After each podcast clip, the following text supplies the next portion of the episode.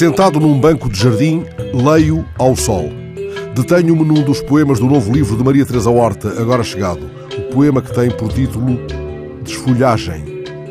Quem sabe um dia se encontra em jardins onde se desfolhe a luz, como se fosse folhas de árvore, de livro, de sabre. Maria Teresa Horta continua a retomar dilemas escrevendo poemas. Assim acolho o sol da manhã deste domingo como se fosse uma celebração. Correm as primeiras persianas no prédio em frente. Um pássaro canta como se soubesse que é domingo. E entretanto vejo a meus pés o resto de um cigarro pisado. Foi muito pouco fumado, uma ou duas baforadas apenas, talvez sôfregas, talvez desalentadas, e logo abandonado quase inteiro.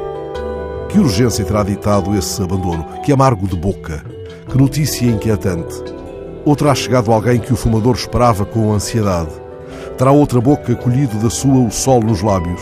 Terá o homem sentido no peito uma dor tão funda que o cigarro deixou de ser para ele, como era para Mário Quintana, uma maneira subtil e disfarçada de suspirar?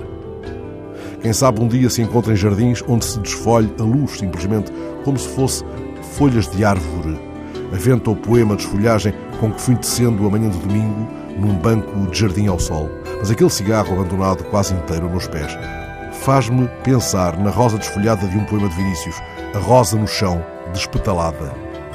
São muitos os dilemas, mesmo pisados, que o chão pode revelar, como um livro, como um sabre.